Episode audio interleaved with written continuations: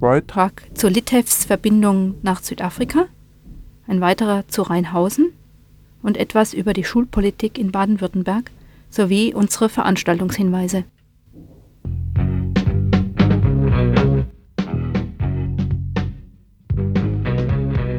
der jüngsten Zeit hat in der Bevölkerung die Beunruhigung über die Unterstützung der Bundesrepublik für das Apartheid-Regime in Südafrika stark zugenommen. Doch es gibt hier in Freiburg ebenfalls Beispiele, wie Studenten, Intelligenzia, dem Geruch des Geldes und wohlfeilen Lebens folgen. Sie verdrängen, dass solcher Austausch im Namen von Wissenschaft, Kultur und Business als Beihilfe und Systemstabilisierung aus ethischer Verantwortung heute abgelehnt werden sollte.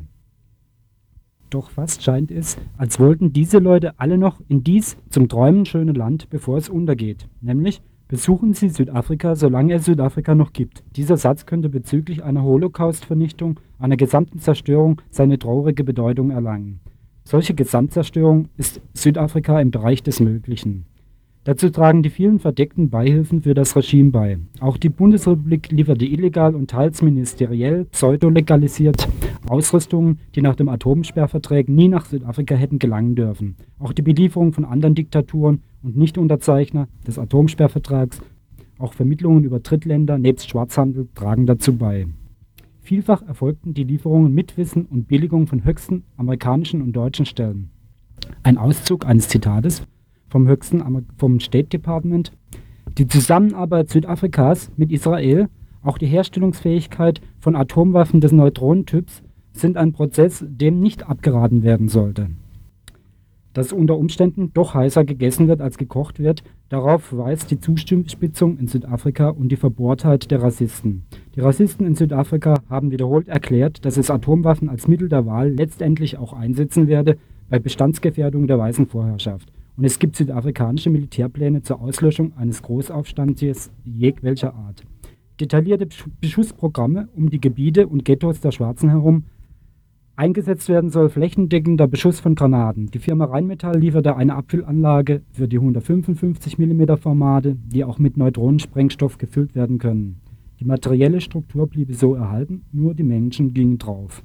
Südafrika führt einen selbsterklärten totalen Krieg und setzt jetzt auch bundesrepublikanische Waffen und Gelder laufend ein, um zu Lande, zur Luft, auf dem Seeweg, auch von U-Booten aus, Söldnerbanden gegen die Nachbarländer einzusetzen.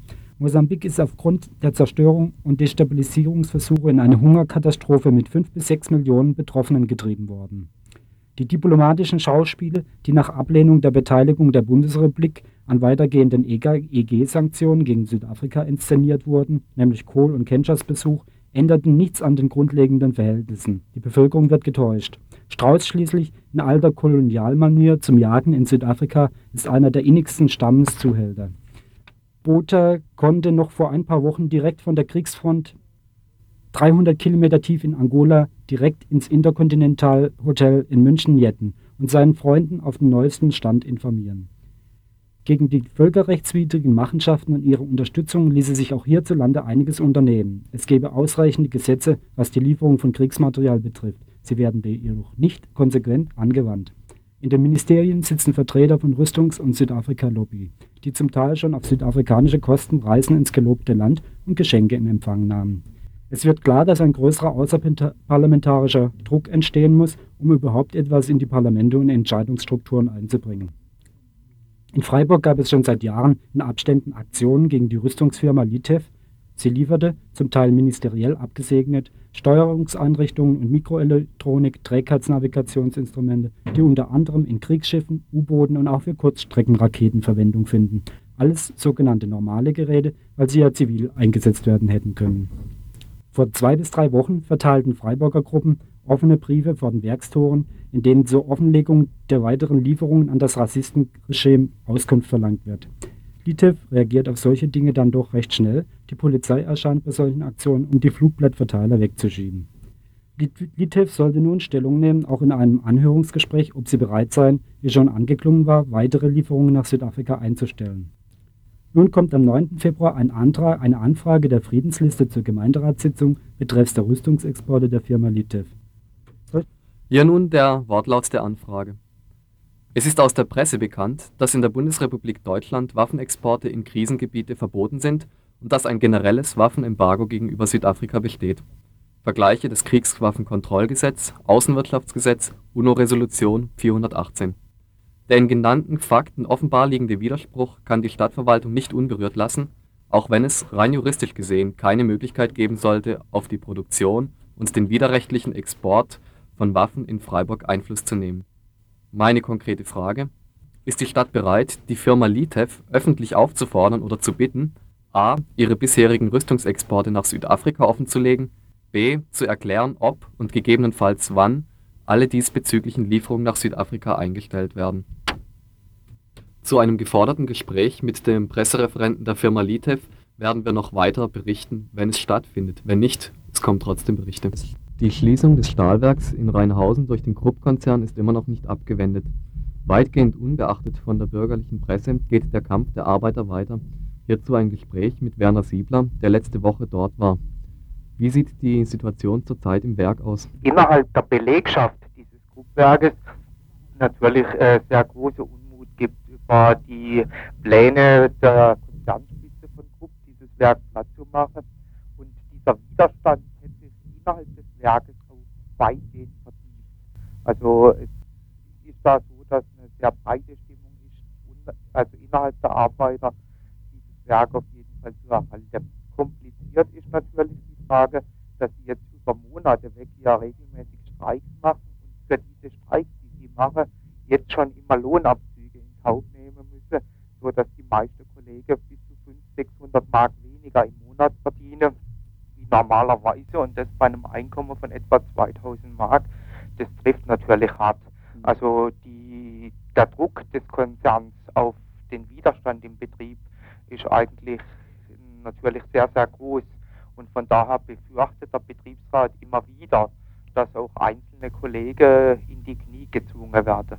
Die Front ist vorhanden und die Front wird eher immer breiter und auch das, was diskutiert wird innerhalb der Arbeiter über Aktionsmöglichkeiten, ist natürlich sehr, sehr interessant, weil es sind ja jetzt für die nächste Woche wieder entsprechende Aktionen geplant, bis hin zu einer Menschenkette von äh, Duisburg bis, äh, bis Bremen. Der Kampf der Rheinhausener kann nicht alleine von der dortigen Belegschaft durchgeführt werden, sondern ist auf eine breite Unterstützung angewiesen. Es kommt natürlich darauf an, diesen Widerstand auch in die anderen Betriebe zu bringen, wobei vor allen Dingen da in Duisburg selber die Thyssen-Belegschaft eine große Rolle spielt. Und bei der Thyssen-Belegschaft gibt es also bei großen Teilen der Belegschaft die irrige Annahme, dass wenn Rheinhausen stirbt, dass dann Thyssen erhalten bleibt und deswegen ist natürlich auch äh, etwas kompliziert, dort Solidarität zu organisieren. Aber es wird immer wieder der Versuch gemacht. Dafür habe ja auch diese Fahrt die letzte Woche gegolten, in die Werke rein, um dort mit der Arbeiter zu diskutieren, sie für diese Aktionen zu gewinnen. Und davon hängt viel ab. Und viel hängt natürlich auch davon ab, wie die Unterstützung auch außerhalb der Stahlwerke weiter vertieft und verbreitert wird. Dabei hängt vor allen Dingen ab, äh, ob die IG Metall vielleicht eine etwas konsequentere Position einnimmt. Also das erwarte jedenfalls die Belegschaft von äh, Rheinhausen und natürlich auch inwiefern die Sozialdemokratie auf Landesebene da äh, eine positivere Rolle spielt als in der letzten Woche. Was für ein Gewicht hat die Entwicklung in Rheinhausen für die Arbeiterschaft in Freiburg? Ja, ja also äh, auch Freiburg ist natürlich zweifellos betroffen, wenn es darum geht, dass im Elektro in der Elektrobranche entsprechende Probleme auftauchen, weil wir haben in Freiburg eine Reihe von Elektrobetrieben wie Intermetall, wie Hellige und und und. Mhm. Wir haben natürlich in Freiburg vor allen Dingen die Chemieindustrie, ja. wo Ähnliches sich ja auch abzeichnet in den nächsten Jahren. Mhm und wo es auch jetzt schon erste Entlassungen gegeben hat. Zwar noch nicht in Masseentlassungscharakter, aber es gab ja bei Goethe die letzten zwei Jahre einige Abteilungen, die geschlossen worden sind, Forschungsabteilung und, und, und. Und die Erfahrung der Rheinhausener, also so hat uns der Betriebsrat es gesagt am Freitag, war ja die, dass vor einem Jahr dem Betriebsrat gesagt worden ist, wenn ihr der Entlassung von 1500 zustimmt, dann können wir das Werk erhalten. Und nach langer Diskussion im Betriebsrat hat der Betriebsrat dem zugestimmt. Diese rund 1500, 1800 Kolleginnen und Kollegen sind entlassen worden und kaum war diese Aktion abgeschlossen, ist dann hinterhergekommen die Erklärung vom Chrom, dieses Werk ist überhaupt nicht zu halten. Und der Betriebsrat bei Grupp sagt heute, äh, es ist klar, sie sind da reingelegt worden, weil wenn sie heute mit einer Belegschaft von 6000 kämpfen würden um den Erhalt des Standorts, würde sie natürlich besser aussehen, wie jetzt mit 4000, die sie noch haben. Eine sehr zweifelhafte Rolle spielt bisher auch die IG Metall in dem Konflikt um Rheinhausen. Mündliche Solidarität, Verhandlungen mit der Konzernleitung, aber dann die Arbeiter sind im Streik, im Kampf alleine auf sich gestellt. Der Lohnausfall muss von den Arbeitern selber finanziert werden und aus einer unabhängigen Streikkasse, die auf Spenden angewiesen ist. Wer sich weiter hierzu informieren will, kann am Dienstag, den 9.2.88 um 20 Uhr ins Akropolis in der Wannerstraße kommen. Wir sind uns bewusst, dass dies eine Veranstaltung im Zuge des Landtags, der Landtagswahlen ist. Dennoch halten wir die Sache an sich für so wichtig, dass wir es durchsagen wollten.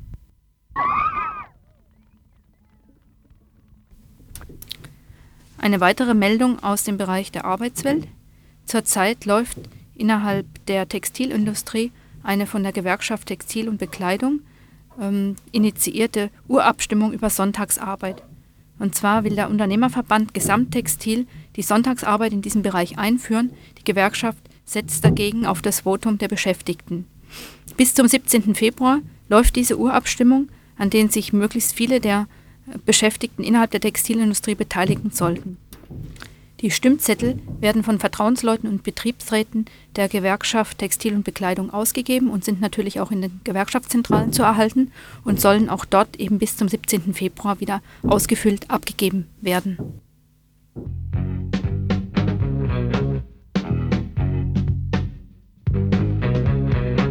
Schulpolitik aller Meyer-Vorfelder und Gesinnungsgenossen.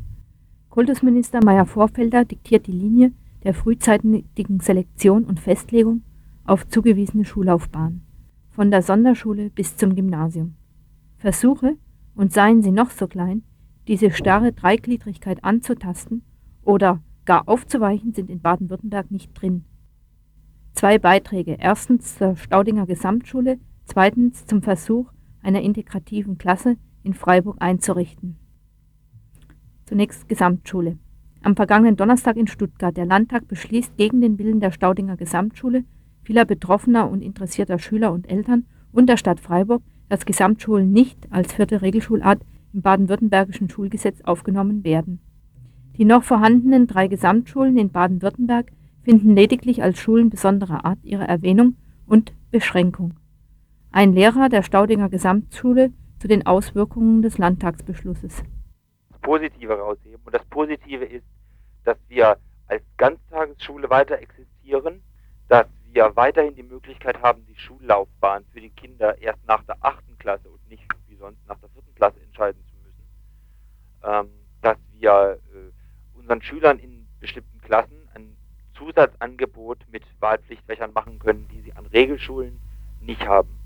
Ähm, wenn ich das Negative äh, sollte, neben dem Abitur, das wir immer schon so machen mussten wie die Gymnasien, müssen wir in Zukunft auch die Realschulabschlussprüfung und die Hauptschulabschlussprüfung identisch mit den Regelschulen ablegen. Und das heißt natürlich, dass wir vom Lehrplan her nicht mehr die Freiheiten haben äh, in der Gestaltung, die wir hatten, sondern dass wir die Lehrpläne der Regelschularten jetzt voll erfüllen müssen.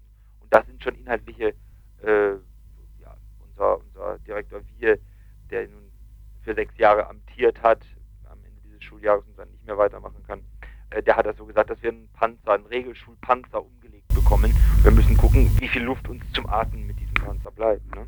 Mhm.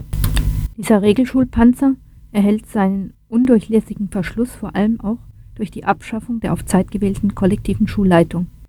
Nicht nur der Gesamtschulleiter, auch die Funktionsstellen für Unterstufe, Mittelstufe und Oberstufe werden jetzt von oben mit lebenslänglich regierenden Beamten besetzt. Ist es nur noch eine Frage der Zeit, bis diese zu dem Leiter einer Staudinger Haupt-, einer Staudinger Realschule und eines Staudinger Gymnasiums geworden sind? Ganz so düster sieht zumindest ein Teil der Betroffenen an der Staudinger Schule die Perspektive allerdings noch nicht. Wenn wir uns nicht eingesetzt hätten, wir wahrscheinlich viel mehr verloren, wenn nicht gar alles. Und ich glaube, das ist auch vermittelt worden allen Beteiligten, dass äh, dieser, dieser, ja, dieser Kampf um unsere Schule natürlich immer beinhaltet, dass man auch Sachen verlieren kann, aber dass man, wenn man gar nichts getan hätte, dann auch von vornherein unterlegen wäre, sodass wir nicht mit großen Illusionen in die Sache rangegangen, an die Sache rangegangen sind und eigentlich eher immer wieder erstaunt waren, was man so in der gemeinsamen Aktion alles auf die Beine stellen kann. Und unsere mhm. letzten Aktion jetzt, wie wir da durch die Stadt gezogen sind als, als Schule, 2000 Leute da äh, dabei waren, das ist eigentlich für einen selber eine erstaunliche und schöne Sache. ich habe viele, viele Stimmen gehört, sowohl in der Schule als außerhalb, die da also gesagt haben, das bleibt, das ist nicht einfach weg, äh, egal wenn jetzt der Landtag entscheidet. Und so sehe ich das eigentlich auch eher positiv. Durchlässigkeit des Schulsystems. Gefahr am Horizont für das Ausleseschulsystem, diesen Grundpfeiler der bestehenden Herrschaftsverhältnisse? Schulpolitik Meyer Vorfelders Teil 2 Ebenfalls letzte Woche wurde der Antrag der Stadt Freiburg auf versuchsweise Einrichtung einer integrativen Klasse in der Freiburger Turnseeschule ab dem kommenden Schuljahr von Meyer Vorfelder abgelehnt. Es geht um die Aufnahme eines behinderten Jungs in die Grundschule. Den erfolgreichen Ergebnissen in anderen Bundesländern zum Trotz und gegen den Willen der betroffenen Eltern, der Elterninitiative gegen Aussonderung, der Eltern und Lehrer der Turnseeschule und sogar aller Fraktionen des Freiburger Gemeinderats entschied Meyer Vorfelder. Wir sprachen die betroffenen Eltern. Exempel, was da statuiert wird. Und es geht denen also überhaupt nicht um unser Kind oder sonst was oder um irgendein System, sondern es geht denen um diese ideologische Meinung, äh, dass die das gegliederte Schul Schulwesen dadurch die Strukturen des gegliederten Schulwesens aufgelöst werden. So schreibt das der Meier Vorfelder. Ich habe es also vorgeworfen, äh, beim Meier Vorfelder, äh, so ungefähr, wir hätten also keine Ahnung von dem Wohl unseres Kindes. Ne? Ähm, ja, und der Ball sagt also, äh, soziale Integration ganz schön und gut, aber äh, wichtiger wäre also, dass er Fähigkeiten und Fertigkeiten lenkt, äh, lernt äh, und das sei ihm eben nur in der Sonderschule möglich. Ne? Solche Sachen muss man sich also sagen lassen. In der Sonderschule ist eine soziale Integration natürlich ausgeschlossen. Ne? Gegen diese Entscheidung von Kultusminister Meyer Vorfelder und der Landtagsmehrheit gibt es keine gerichtlichen Schritte, keine Möglichkeiten von Seiten der betroffenen Eltern. Was, was bleibt, ist die Möglichkeit, an die Öffentlichkeit zu gehen und Petitionen zu richten an die politisch Verantwortlichen und dann eben der Gang in die Sonderschule. Ne? Damit müssen wir uns abfinden. Mhm. Wobei wir halt hoffen, dass äh, uns zumindest die Halbtagsgeschichte genehmigt wird, äh, damit wir also einen Harry nachmittags dann hier haben und diese mühsame Arbeit der Integration dann eben zumindest nachmittags machen können. Ne? Das ist eine Pflicht Ganzta Ganztagsschule, das ist also juristisch, gesetzlich, gerichtlich nicht zu erstreiten äh, dass man da eine Ausnahme kriegt, äh, weil die der Meinung sind, dass äh, geistig behinderte Kinder eben äh, nicht von ihren Eltern äh, dazu gebracht werden, dass sie anständig essen können, sondern das Essen muss halt auch in der Sonderschule sein und äh, ähm, da eben man da auch nicht Ausnahmen machen kann, ja. Am Nachmittag ist dann eben auch ein Pflichtunterricht und dann haben die eben bitteschön äh, am Nachmittag dann auch in der Schule zu sein. Da gibt es keine Ausnahme. Und da gilt euer Elternrecht auch nicht. Nein, ach, das, das Elternrecht gibt doch, gilt doch für behinderte Kinder überhaupt nicht. Wir, wir wissen doch gar nicht, was für unsere Kinder gut ist. Das äh, wissen doch nur die, äh, das Wohl des Kindes haben nur die äh, Fachleute. Das, äh, da aber der Staat so stark reingreift, ich habe ja über diese Sonderschulen habe ich ja auch nichts gewusst, ne? dass man also da überhaupt nicht das geringste Recht hat, ne? auch juristisch, also also ausdrücklich im Schulgesetz. Ich habe jetzt den ich glaube 84, Paragraph 84, da steht also drin, äh, dass äh, wenn äh, äh, in der unmittelbaren Umgebung keine Sonderschule zur Verfügung steht, äh, muss das Kind in eine Heiminternat. Ne? Und wenn sich die Eltern wehren dagegen, äh, wird das Vormundschaftsgericht eingeschaltet. Das heißt also, die Eltern kriegen die Vormundschaft über ihr Kind entzogen. So sieht es praktisch bei den Eltern behinderter Kinder aus, rein gesetzlich. Und so auf Aussonderung abgestellt soll es nicht bleiben. Trotz der Niederlage im Moment, eben keine integrative Klasse in der Turnseeschule für das nächste Schuljahr einrichten zu können, werden die betroffenen Eltern weitermachen. Der Elterninitiative gegen Aussonderung, Zusammenleben, Zusammenlernen sind viele Fälle auch aus der Umgebung von Freiburg bekannt, wo betroffene Eltern für die Integration ihrer Kinder eintreten und sie haben die Erfahrung gemacht, es geht nur gemeinsam. Wer von den Hörer und Hörerinnen Kontakt bekommen möchte zu der Elterninitiative, der kann ans Radio Dreieckland schreiben.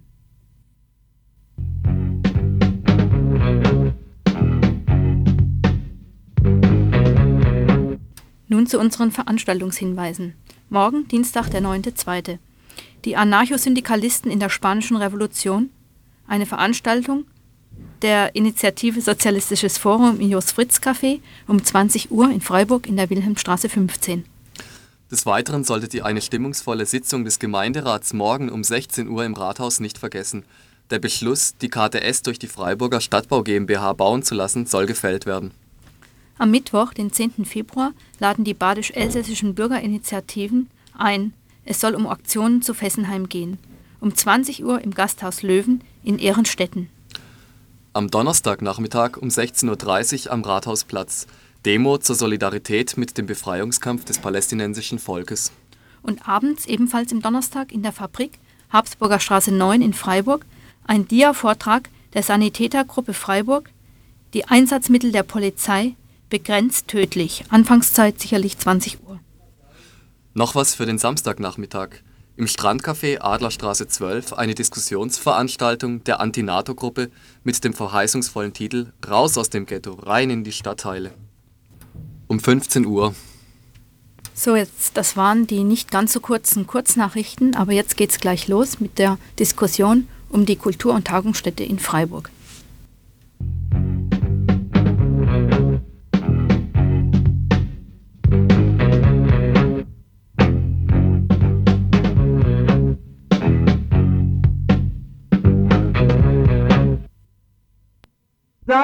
Et Neuf-Brisac du point de vue de la pollution atmosphérique et de la pollution nucléaire.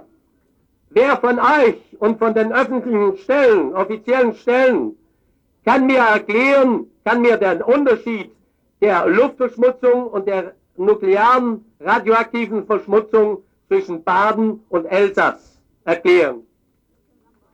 Ce phénomène de rétention de l'information, nous, nous, le connaissons.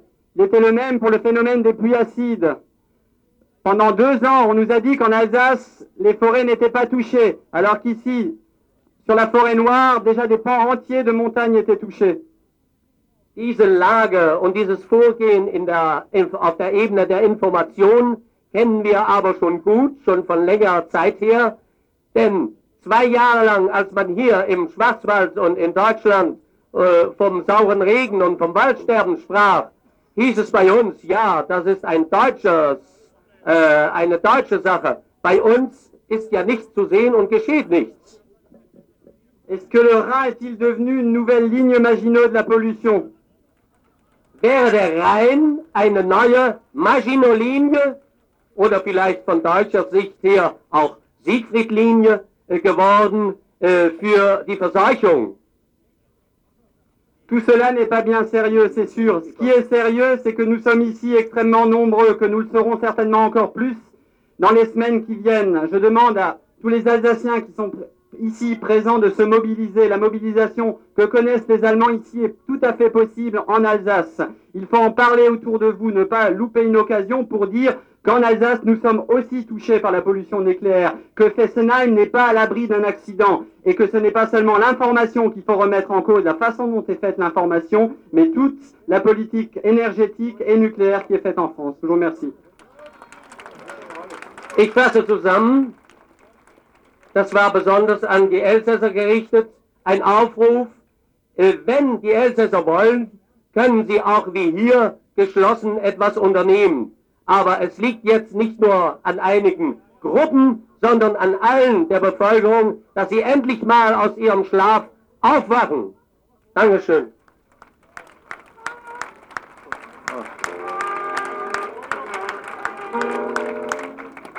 Ihr hört, äh, die Instrumente holen gerade nochmal Luft. Die meisten haben sich schon verduftet.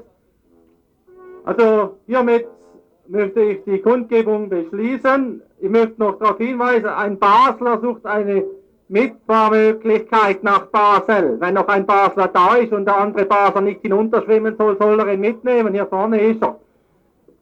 Äh, ich wünsche